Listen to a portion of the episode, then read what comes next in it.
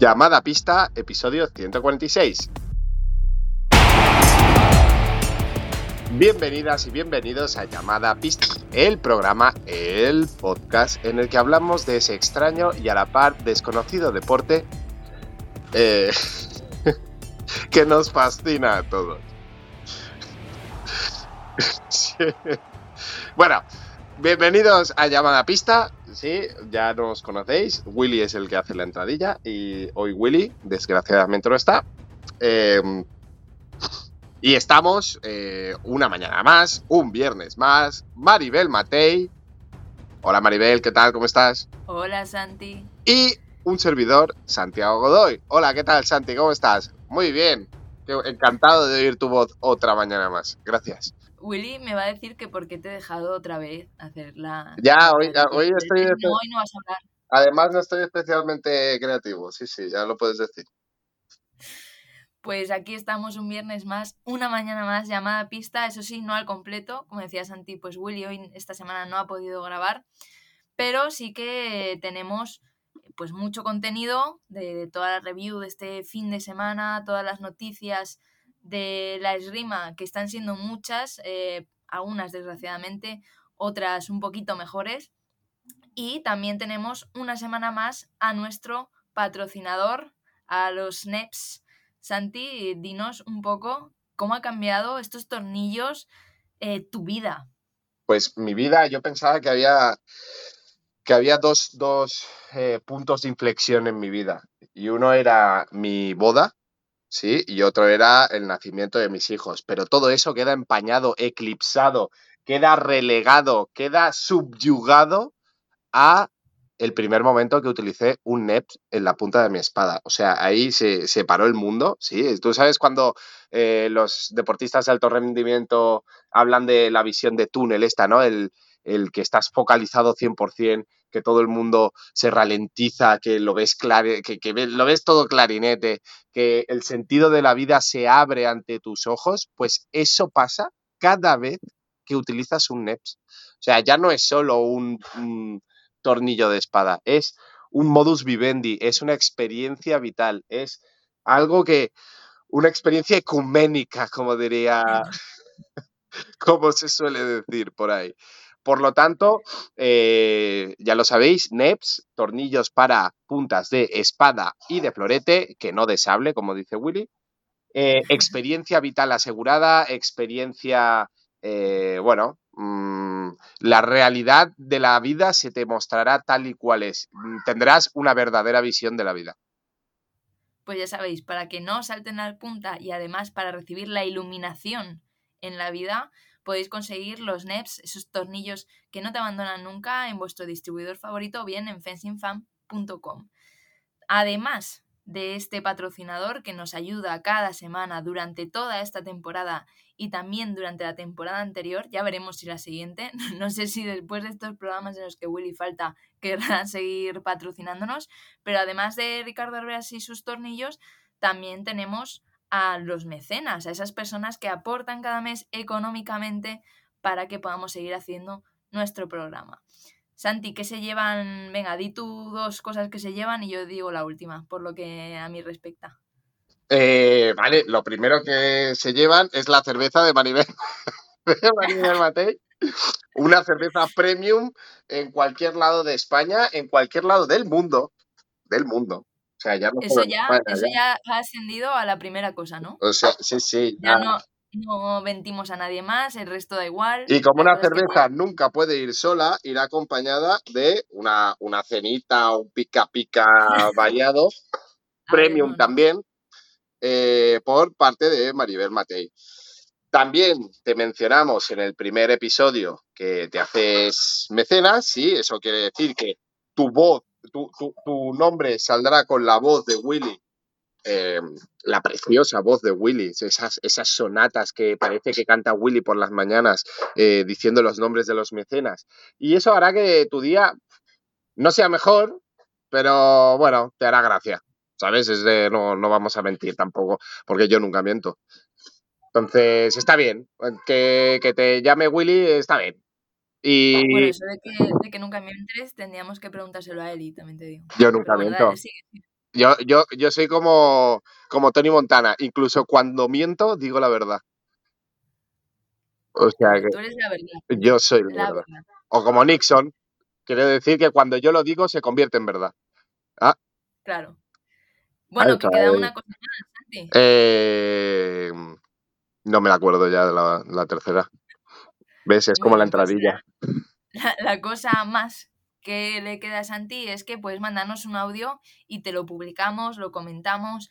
Pues Ah, bueno, sí, pero como nadie envía nada, O sea, yo, Es verdad que nadie, nadie, hace, nadie hace uso de esto. Yo quiero hacer- quejaros. yo quiero hacer un llamamiento a los, a los llamadapisteros. Mira, Martín, Martín está, está diciendo lo mismo.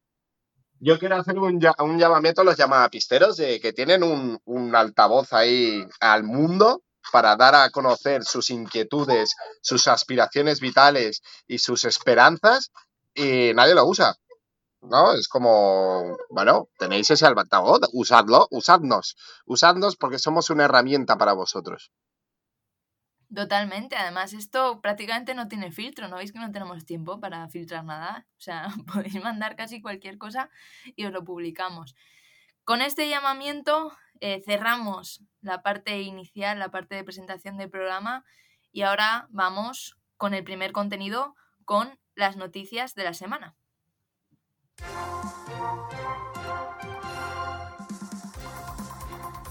Alisher Usmanov dimite como presidente de la Federación Internacional de Esgrima. El magnate ruso renunció a su cargo el pasado martes. Usmanov había sido sancionado por la Unión Europea tras el ataque de Rusia a Ucrania debido a su estrecha relación económica con Vladimir Putin. De hecho, su nombre aparecía en la lista comunitaria como testaferro del presidente ruso. En el comunicado donde anunciaba su dimisión, Usmanov calificaba esta decisión como injusta y las acusaciones vertidas como difamatorias para terminar amenazando con acciones legales. Ante la salida del dirigente ruso, el Comité Ejecutivo de la FIE acordó en una asamblea urgente que el puesto de presidente lo ocupara de manera interina el hasta ahora secretario general Emanuel Katsiadakis. Lo deportivo también se ha visto tristemente afectado por la guerra en Europa. Las Copas del Mundo Senior y el Europeo Junior se han llenado de abandonos y de gestos en apoyo a Ucrania. La imagen del equipo ucraniano de Florete negándose a tirar contra el ruso en el Cairo ha dado la vuelta al mundo, pero no ha sido la única que ha dejado este fin de semana. La primera llegaba de dentro del propio país ruso, que acogía la Copa del Mundo de Espada Femenina. La desbandada de tiradoras empezó desde el primer minuto. Suiza era la primera delegación en abandonar el cuadro, seguida de Alemania, Estonia, Francia e Italia. Finalmente, ante la abrumadora cantidad de renuncias, la competición individual no se llegó a terminar y la de equipos se canceló. El torneo junior, que comenzaba el pasado sábado, seguía el mismo camino. Los países que se cruzaban con Rusia en los tablones abandonaban para mostrar su repulsa a la guerra iniciada en el este de Europa. El martes, el mismo día que Usmanov dejaba la presidencia de la FIE, la delegación rusa retiró a todos sus tiradores y tiradoras de competición y tampoco ha presentado a nadie al cadete.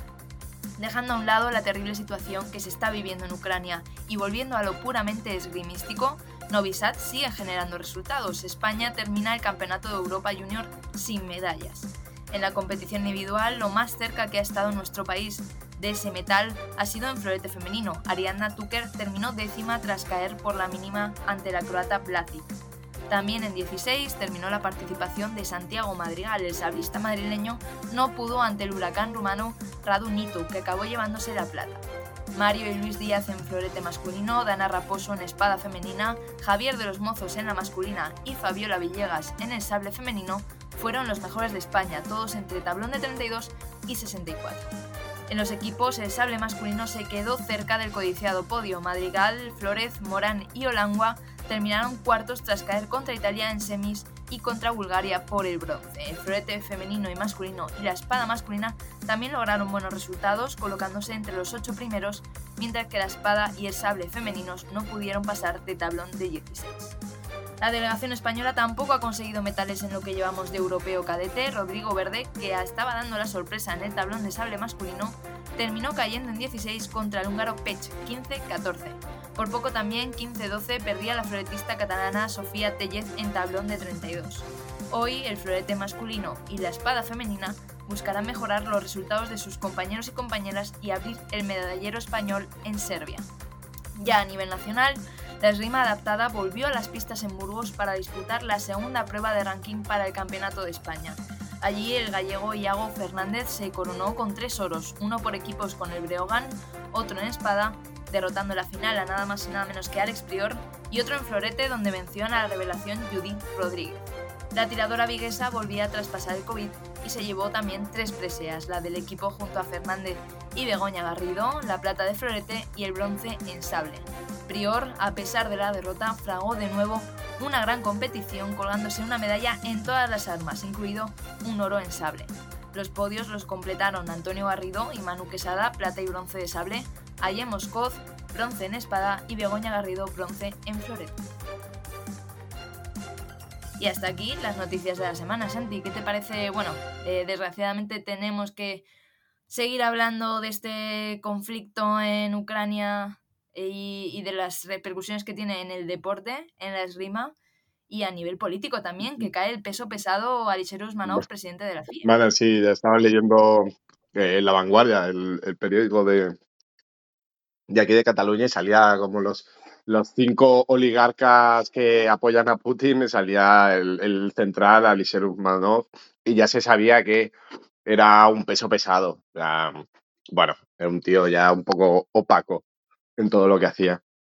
Pero yo he de decir que tengo como un sentimiento encontrado, porque sí que es verdad que desde, aquí mi, mi completa repulsa hacia hacia lo que está pasando, hacia, mm, bueno, a toda esta situación. Pero creo que también los equipos rusos eh, se ven afectados de una manera muy, muy fea, ¿no? Es decir, eh, creo que en, la, en, el deporte de la esgrima, creo que el, lo peor que te puede pasar es que alguien rechace ¿no? a, a tirar contra ti. Y es algo que, eh, a nivel de normativa está súper tipificado como una de las faltas más graves que puede haber dentro de una, de una competición. Y también me pongo en la, situación del equipo ruso de, bueno, a lo mejor son cuatro pollos, sobre todo estos que eran cadetes, de, bueno, eh, tener que soportar esta presión social, ¿no? Eh, yo creo que siendo, hubiendo sido yo el entrenador ruso, me hubiera retirado de todas las competiciones eh, visto lo que estaba pasando. Creo que no es justo que los deportistas sufran esta, este escarnio por algo que realmente lo está haciendo un señor que se le ha ido la, la cabeza. Entonces, tengo aquí ese sentimiento encontrado, vaya por delante que estoy en contra de la guerra, que estoy en contra de lo que está haciendo Rusia, pero el escarnio que pueden estar sufriendo estos deportistas, eh, creo que el entrenador ha cometido un, un error continuando con, las competiciones, que creo que ya se ha solventado, ¿no? Pero desde el primer momento tendrían que haber hecho un, un, apartamiento, sí, un paso al lado para evitar estas situaciones tan incómodas, ¿no? Como lo que tú has dicho, la, imagen del equipo ucraniano hablando con los árbitros y dando la espalda a los, a los pollos rusos y los pollos rusos quedándose con una cara de, con dos palmos de narices, no es agradable, no es agradable, es bonito el, el, el, eh, símbolo, pero yo creo que hubiera sido más bonito el símbolo de, los rusos decir, oye, nosotros no queremos también ¿no? compartir esa, esa situación de, darse la espalda y decir, oye, aquí nosotros no, no, ahora no estamos, no estamos en nuestro sitio. Pero bueno, cada cual que opine lo que quiera. No, sin duda, sin duda. Yo creo que mm, a mí también me da mucha pena ver eh, cómo abandonaban esas pistas, sobre todo en el, en el junior, ¿no? Porque, bueno, en absoluto, pues cada cual es consciente de, de su papel y de hecho Rusia, es cierto que Ucrania se, se, retira porque se cruza con Rusia, pero el resto de equipos no, no lo hicieron, siguió la competición normalmente, pero en el junior sí que es verdad que me dio pena por, por ambos, ¿no? Están viviendo eh, los chavales una situación que totalmente desagradable por supuesto, los ucranianos encima con la preocupación de lo que está pasando solamente en su entorno cercano y además eh, los rusos que son niños de 19 años pues tampoco tienen culpa, pero es verdad que es una forma más de presionar ¿no? el mundo del deporte, igual que ha sido el mundo económico, que ha sido el mundo cultural, de presionar eh, y decir, mira, es que mientras esto dure, pues tus equipos eh, deportivos no van a poder llegar a nada, no van a poder conseguir nada. Entonces esto puede generar que, también las federaciones deportivas, porque esto ha pasado en la esgrima, pero está pasando en el tenis, está pasando en la Fórmula 1, está pasando en prácticamente todos los deportes, una forma de que el mundo del deporte presione también para terminar este, esta guerra que no tiene ningún sentido. Y que está sí, pero yo creo que el, mundo del deporte tendría que nacer también desde las, desde, las delegaciones rusas. No, me niego a creer que todos mm, los deportistas, siendo personas viajadas como son, eh, compartiendo cosas con otros países y tal, estén de acuerdo con esta intervención militar que está llevando a cabo su presidente. Entonces, creo que el, gesto más importante y más bonito sería que los mismos delegados rusos o los mismos entrenadores o los mismos deportistas dijeran, oye, yo no quiero participar hasta que no se acabe esto, no voy a representar a mi país. Yo sé que quizás es, es muy fácil hablar desde, desde la distancia y desde, desde la comodidad de nuestro sofá, pero sí que es verdad que eh, las, las, muestras de, las muestras de eh, rechazo tienen que venir por las dos partes. Y yo creo que mucha, muchos rusos, como ya se ha visto, ¿no? las últimas, la última manifestación se ha saldado con 7.000 detenidos en Rusia por el no a la guerra. O sea, no creo que todo el mundo esté a favor de, esta guerra sin sentido. Em, donde un megalómano está intentando reconquistar la, Rusia de los zares eh, y, fronteras de hace 500 años. Entonces, creo que me falta también un, poco de cordura por, el, por la parte rusa de decir, oye, vamos a hacer nosotros presión también como nosotros podemos, a expensas de que pueda pasar todo, pero al final está, es una guerra, están jugando con vidas humanas. toda presión eh, vale y toda presión ayuda. Pero bueno, mm, ya te digo, muy fácil hablar desde, desde mi casa con mi taza de café. Pues ahí está, ahí está lo que pasó en Serbia. Al final terminaron retirándose los equipos rusos. Eh, tampoco está en el cadete y veremos qué pasa en estas Copas del Mundo y estas citas que se acercan este fin de semana, como son el Grand Prix de Budapest de espada masculina y eh, también la Copa del Mundo de sable femenino en Atenas. Veremos qué pasa en estas citas. Dejando a un lado eh, lo que pasó el pasado fin de semana y lo que pasará en este, lo cierto es que también nos ha dejado resultados, más allá de polémicas, más allá de imágenes, más allá de momentos amargos, pues también nos ha dejado pues sus medallas y sus resultados este fin de semana, empezando por el Cairo.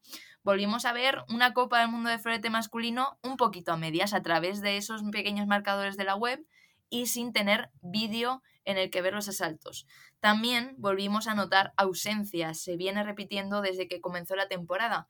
Y es que aunque el top 5 de la competición no faltó, sí lo hicieron nombres grandes como Inboden, desaparecido desde Tokio, Masialas o Kasara. Hasta aquí el vídeo, las ausencias.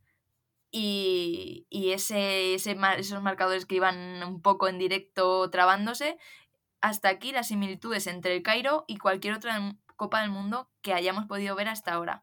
Y es que los líderes de tablón fueron cayendo poco a poco, sin prisa pero sin pausa, como se suele decir. Choi y Meinhardt cayeron en 64, Cheung, Focone e Aitken en 32, Lefort en 16 y Garozzo, el subcampeón olímpico, en 8. Con este descabezamiento, la sorpresa en el podio estaba asegurada, pero de todos los escenarios sucedió el más insólito, y es que las semifinales podían ser casi las de una competición sub-23. De número uno iba el ruso eh, Vladislav Milnikov, que con solo 21 años se ha ganado un puesto fijo en un equipo ruso que aún sigue en reconstrucción. Hizo medallas importantes en la categoría junior, entre ellas una plata mundial y un bronce europeo en 2019 y lograba aquí en el Cairo su primera, mm, su primera medalla senior individual. El solito se cargó a Cheung, a Chupenich en 8 y a Shikine en semifinales para terminar perdiendo contra un compañero y otra de las revelaciones del circuito internacional como es Anton Bodorachev, uno de los gemelos que lleva sonando mucho desde hace años y que también tiene nada más que 21 años. Entre sus medallas junior destaca la plata que consiguió también europeo en 2019 y allí en Egipto, en el Cairo, ganó con mucha contundencia a personas importantes como Lefort, 15-10, se aprovechó también de la rotura del cuadro que había dejado la derrota de Focconi y se plantó en la final tras frenar en seco la llegada meteórica del italiano Davide Filipe. En la final sobrepasó sin mayor problemas con un 15-6 a su compañero Milnikov para entrar en el medallero internacional senior con un oro.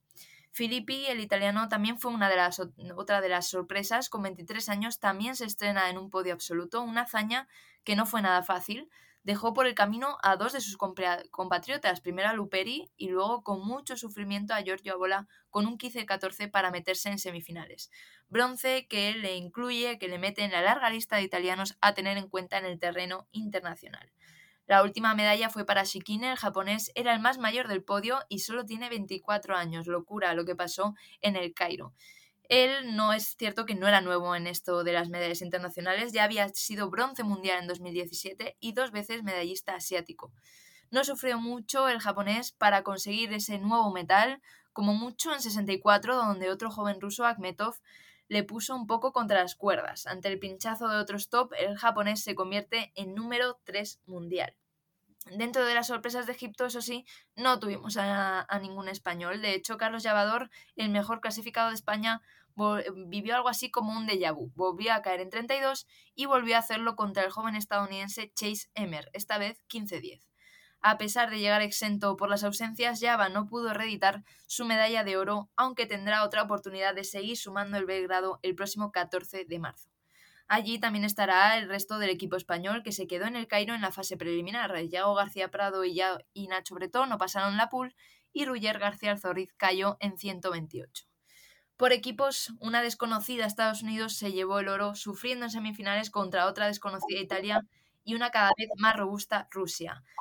Simasiala e Boden pusieron sobre la pista a, un Emer que cumplió y muy bien su papel. Sumó en la victoria 45-42 sobre el equipo italiano sin Foconi y sin Casara, que metió finalmente a Marini y Bianchi. Y en el también Emer sumó en el contundente 45-34 de la final.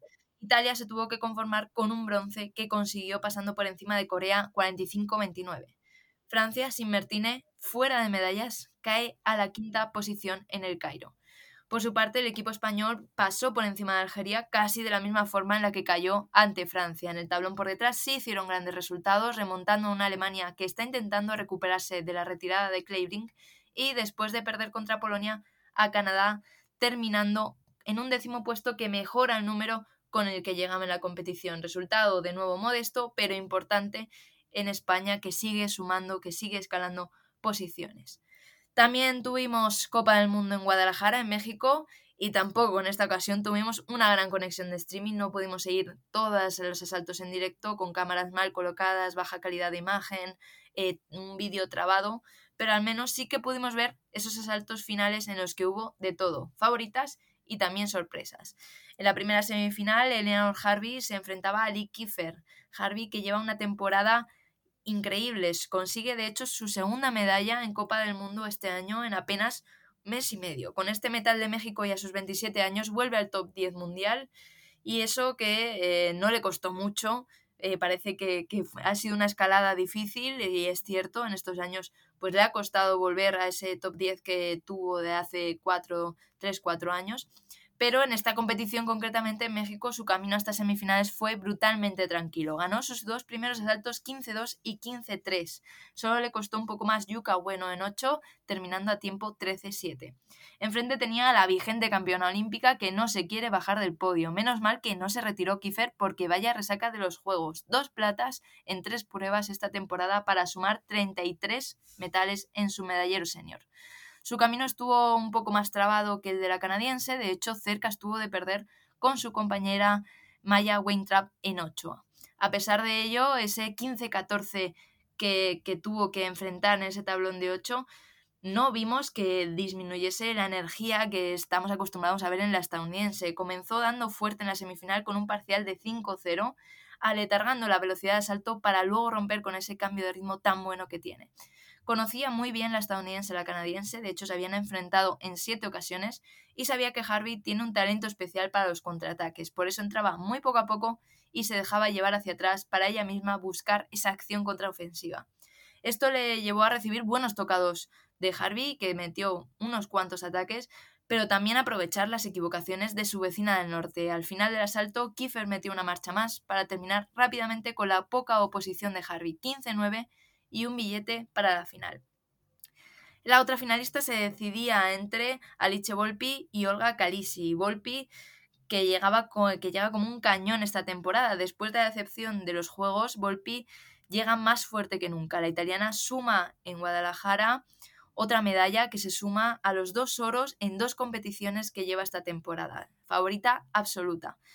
Llegó a esta semifinal primero ganando las alemanas Duike y Sauer, después a sus compañeras Cipresa y Tangerlini. Y Volpi dejó claro que está en un grandísimo nivel y que va a buscar de nuevo contra otra compatriota esa final. Enfrente tenía Calisi, 29 años, italiana totalmente, bueno, prácticamente desconocida porque estaba fuera del top 100, entra con esta medalla y de hecho su primera medalla con 29 años en un gran evento senior. Ya había conseguido metales en satélites, pero nunca en Copa del Mundo. Se cargó en 8 a Cibú y después, y antes, perdón, a su compañera Ariana Rigo. Lo suyo fue arruinar el regreso de las grandes porque tanto la francesa como la italiana llegaban después de no haber tirado ninguna competición desde, desde Tokio. Pues esta sorpresa eh, se terminó, eso sí, en semifinales. No pudo cortar el momento dulce de Volpi Calisi. Asalto lento que prometía ser igualado pero eh, Volpi metió una marcha más cuando vio que, se estaba terminando el tiempo, cogió carrerilla a base de parada respuesta y dando una exhibición en su faceta más defensiva. Calisi nada pudo hacer y eso que el asalto agotó los tres tiempos, tres tocados consiguió colocar ante una Volpi tranquila que ya se reservaba para la gran final. Y es que eh, los asaltos Volpi-Kiefer siempre aseguran emoción, aseguran velocidad, aseguran electricidad como ya vimos, de hecho, en Saint-Maur, en esta temporada, esa Copa del Mundo de Francia, en la que también las pudimos ver en la final. Como siempre que se enfrentan a estas tiradoras, además de electricidad, vemos grandísima esgrima. Empezó golpeando Kiefer, que tenía una, una marchita más puesta, pero enseguida tuvo la italiana pegada al marcador. Tuvo que aumentar Volpi el ritmo y mucho para que la salida sobre la preparación y los enormes ataques de la estadounidense no dinamitaran la final. No le fue nada fácil, de hecho llegó a ir perdiendo 4-11. El dominio de Kiefer parecía demasiado grande, pero terminó haciéndose pequeño ante la épica remontada de Volpi. Sin prisa, pero sin pausa, fue colocando sus ataques ante a una estadounidense que veía que sus intentos de contraataque no frenaban la, la punta de la italiana, certera siempre en las líneas internas. Le salió de todo a la italiana para dar la vuelta al marcador y terminar ganando 15-14. Tercer oro en la temporada en la tercera competición para la italiana. Todo un escándalo lo que está haciendo Volpi en el terreno internacional. Eso sí, Estados Unidos se la puso, se la pudo devolver y muy bien en los equipos. Terminó llevándose el oro ante Italia, una Estados Unidos que mantiene a Kiefer y a Dubrovich, pero que mete a Scrax y a Weintraub, dos grandes eh, jóvenes promesas del florete femenino estadounidense. Italia eh, dejó también uno de los titulares de la competición por equipos y es que a pesar del regreso de Rigo no la metieron en el equipo. Parece que quieren seguir tirando con esta nueva configuración que es Favaretto, Cipresa, Batini y Volpi y que no está saliendo nada mal. Plata para las italianas y eh, el bronce pues, fue para Rusia ante el abandono del equipo francés que tampoco contó con Cibú. Por su parte, eh, ¿qué pasó con España? Pues a nivel individual tuvimos a dos tiradoras en tablón de 64 en principal. La primera, toda una sorpresa dentro del equipo español. Ariadna Castro se metía en el segundo día después de una pool perfecta. Y allí, eso sí, no pudo superar a la, a la asiática Hong en un asalto que vimos, eh, este sí que lo pudimos ver y seguir prácticamente en directo, 15-14 para la asiática, en un asalto muy trabado con muchos vídeos al final, parecía que Ari había ganado hasta en dos ocasiones y el vídeo desdijo a lo que estábamos viendo en el asalto, un final un poquito amargo para una gran competición de la Benjamina del equipo español. Por su lado, María Mariño también entró en ese tablón de 64 con un número que no le permitía soñar mucho porque se enfrentaba desde el primer momento con una grande como es la jovencísima Jessica Wow, la canadiense. Pasó un poco por encima de la española a nivel táctico, la superó 15-6 y eh, bueno, de nuevo metemos personas ahí en tablón de 64, buena noticia. Fuera se quedaron Andrea Bretó y em, Teresa Díaz que no pasaban esa ronda preliminar. Eh, ¿Qué pasó en los equipos? Pues eh, España llegaba a tablón de 16 para enfrentarse a Canadá, un equipo a priori mejor y que demostró ser muy muy superior en la pista. A pesar de que hubo momentos en los que España se acercó más en el marcador, terminaron perdiendo 45-27. Quedaba el eh, cuadro por detrás y ahí sí que las españolas mostraron una grandísima faceta. Primero ganó a Brasil, después ganó a nada más y nada menos que Corea 45-40 para terminar perdiendo en la, en la lucha por el noveno lugar contra Polonia que tiene un equipazo. Mala suerte que se tuvieran que cruzar ya que Alemania había ganado a Polonia en 16. A pesar de ello, buen resultado para, para las chicas, buen resultado para el equipo que poco a poco va ganando posiciones, tiempo en pistas, que es lo que necesitan, y experiencia que veremos si no consiguen pues dar alguna sorpresa de aquí al final de temporada. Bueno, Santi, todos estos resultados, eh, polémicas, eh, abandonos, pero también buena esgrima. ¿Qué te parece este, este renacimiento juvenil que está teniendo el florete y que, y que va a pasar prácticamente en todas las armas? Porque ya lo vimos también en Ciudad de Barcelona, gente muy joven llegando muy lejos. Sí, sí, no, yo la verdad es que eh, ya lo llevamos diciendo hace tiempo, ¿no? Eh, los cambios generacionales que se dan en los, en los años previos y post ciclos olímpicos eh, es evidente. Entonces, no se sabe bien bien si es porque los responsables apuestan más por, por la sangre nueva o porque la sangre nueva, al ver un nuevo ciclo olímpico y querer meterse en estas, eh, en estas plazas olímpicas, pues coge como más motivación, ¿no? Es como, yo creo que es una combinación de las dos. Y, es lo que hace que el, deporte vaya evolucionando, ¿no? es, completamente natural que la sangre nueva eh, sustituya a las viejas glorias. También es verdad que la esgrima es un deporte, ya, ya lo hemos visto, ¿no? Que con muchos altibajos, ¿no? Em, sobre todo en espada, que siempre lo decimos, eh, es muy difícil encontrar dos podios ni siquiera parecidos, no, no, no tanto como en, en, las demás armas, pero sí que es verdad que la tendencia es que se vaya bajando cada vez más la edad eh, de manera natural, es, es completamente natural. Y seguidamente creo que deberíamos, eh, los responsables de, las competiciones internacionales deberían hacer un, pensamiento serio de lo que significa tener una buena retransmisión, ¿no? Eh, en un mundo global, en un mundo eh, de comunicación, en un mundo donde cualquier, en cualquier sitio puedes tener una red wifi o una, o una conexión a internet más o menos estable, eh, no nos podemos permitir que una competición de primer nivel no tenga vídeo, no tenga streaming o el streaming que tenga, ni siquiera los resultados vayan acorde con, el tiempo del combate. Entonces, eh, lo, vivo yo más, más, de, más de manera personal, eh, sabiendo que el Ciudad de Barcelona lo, lo primordial siempre es esa, esa capacidad de poder ver las, los combates, ¿no? Y que sea un espectáculo deportivo y tirarlo hacia allí. Entonces, creo que el deporte tiene que entenderse ahora como un elemento hacia el mundo y no hacia los, las personas que están compitiendo, que eso son, sí que es verdad que es lo más importante, pero realmente lo que hará que el deporte siga creciendo y que gane más adeptos es la, la imagen que nosotros podemos dar cara al mundo. Y creo que ahora es más fácil que nunca poder hacerlo y no nos podemos permitir unas, unas competiciones como, como las del Cairo, por ejemplo, o las de Guadalajara, las de México.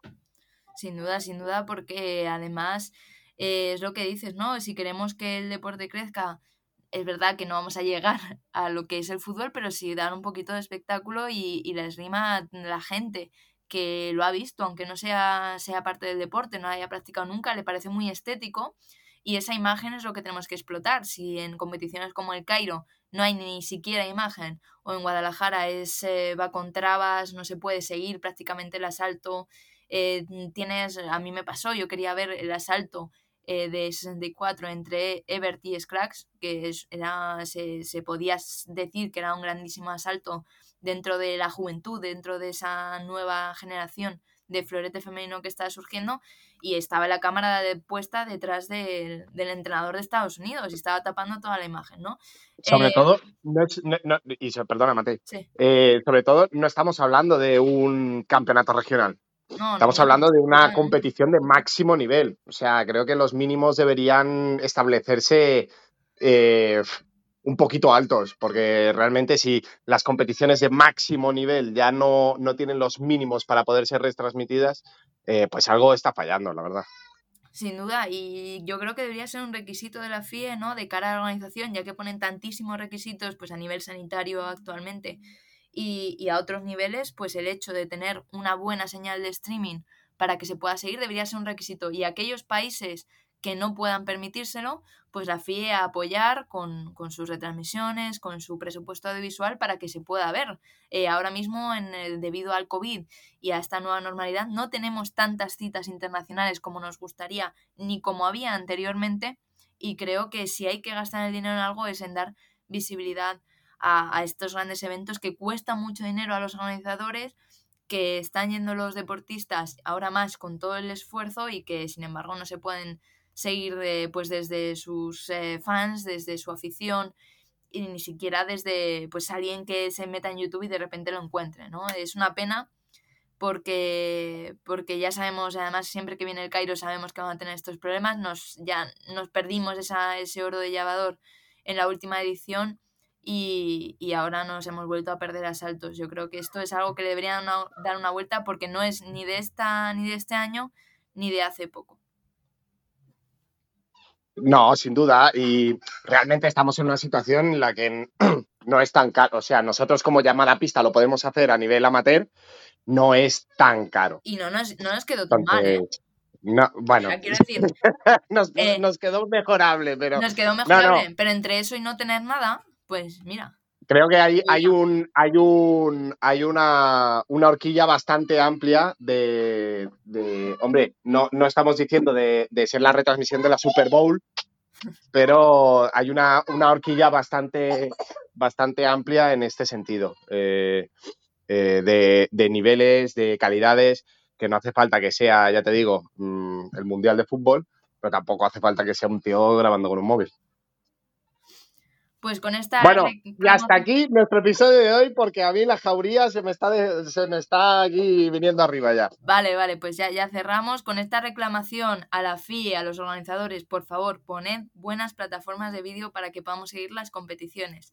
Con esta petición terminamos nuestro episodio de hoy. Como siempre, queremos invitaros a que os pongáis en contacto con nosotros y nos deis vuestra opinión. O nos digáis si queréis que hablemos de algún tema concreto o tenéis alguna pregunta. Lo podéis hacer en nuestras redes sociales, Instagram, Facebook, también en nuestro grupo de Telegram que cada vez va creciendo más y más y sobre todo cada vez tenemos más eficacia en quitar el spam y también nuestra página web llamada pista.com barra contacto. Y si el contenido de este podcast os gusta, no os olvidéis suscribiros, compartir este episodio en cualquier red social, darnos 5 estrellas en iTunes y comentar lo que queráis en iVoox y en Spotify. Muchas gracias por todo, por vuestro tiempo, por vuestra atención y por vuestro interés en este maravilloso deporte que es la esgrima. Nos escuchamos, esperamos los tres, la semana que viene. Hasta entonces. Adiós. Adiós.